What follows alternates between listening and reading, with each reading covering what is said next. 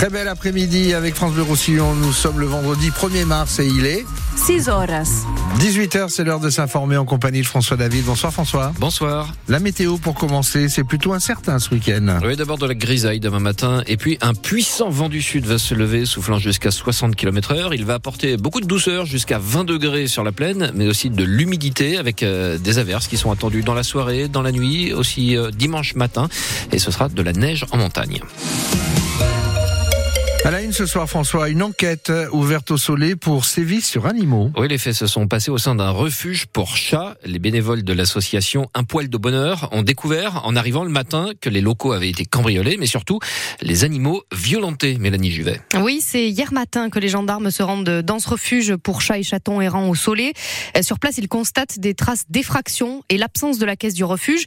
Tout l'argent récolté pour soigner les animaux a disparu, mais ce n'est pas tout. Les bénévoles, en faisant le tour du refuge, où les chats sont en semi-liberté, retrouvent sur leur terrain trois d'entre eux morts, morts sous le poids des coups, écrit le refuge sur Facebook. Une femelle est aussi retrouvée éventrée, mais vivante. Elle est à la clinique vétérinaire où son pronostic vital est engagé, d'où une plainte déposée pour sévices sur animaux, confirme la gendarmerie. Elle a procédé d'ailleurs à des prélèvements ADN sur les objets qu'a pu toucher le ou les potentiels cambrioleurs. De son côté, le refuge a mené des autopsies via la clinique vétérinaire pour préciser les causes de la mort des chats. Ses membres écrivent un long message sur Facebook pour expliquer la situation. Ils se disent évidemment dévastés. Des pertes, écrivent-ils, qui fragilisent le moral de nos bénévoles qui sont là chaque jour à œuvrer pour la protection animale. Information retrouvée sur notre site francebleu.fr.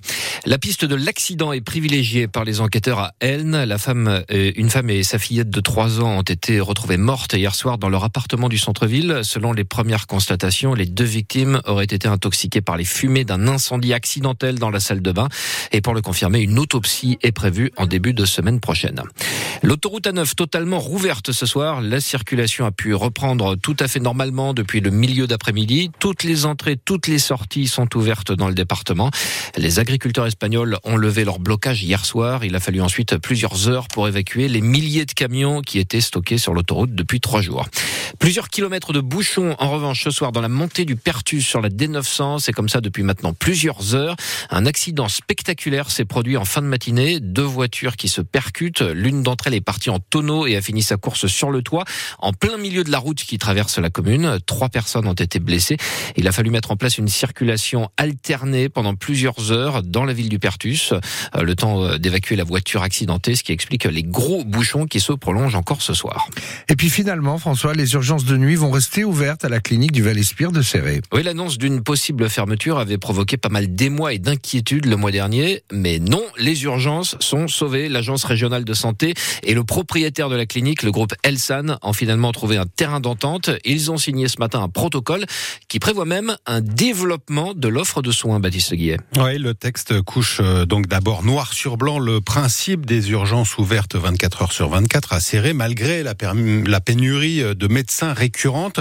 On ne peut donc pas exclure un jour une éventuelle fermeture ponctuelle comme ce qui a pu se produire à la clinique euh, Saint-Pierre de Perpignan. Le protocole prévoit aussi la transformation de la clinique du Val-Espire en hôpital de proximité l'année prochaine, à partir de l'année prochaine, une labellisation qui reconnaît la mission de service public de l'établissement et qui constitue aussi une garantie, c'est important, financière pour Elsan. Les déficits de la clinique réguliers ces dernières années pourront ainsi être compensés par l'État.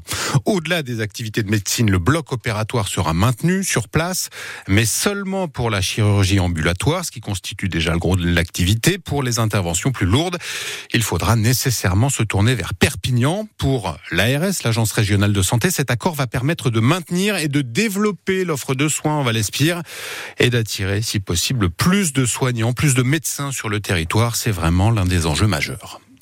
Une visite encore chahutée au Salon de l'Agriculture. Cette fois, ce sont les ministres de la Transition écologique et de l'Agriculture qui ont été visés par des œufs et par des sifflets. Ils ont dû écourter leur visite. Le lait, bientôt payé plus cher aux producteurs. Le numéro un mondial Lactalis annonce avoir trouvé un nouvel accord. 425 euros pour les 1000 litres de lait euh, pour le premier trimestre 2024. Euh, c'est 5 euros de plus que la dernière proposition de l'industriel.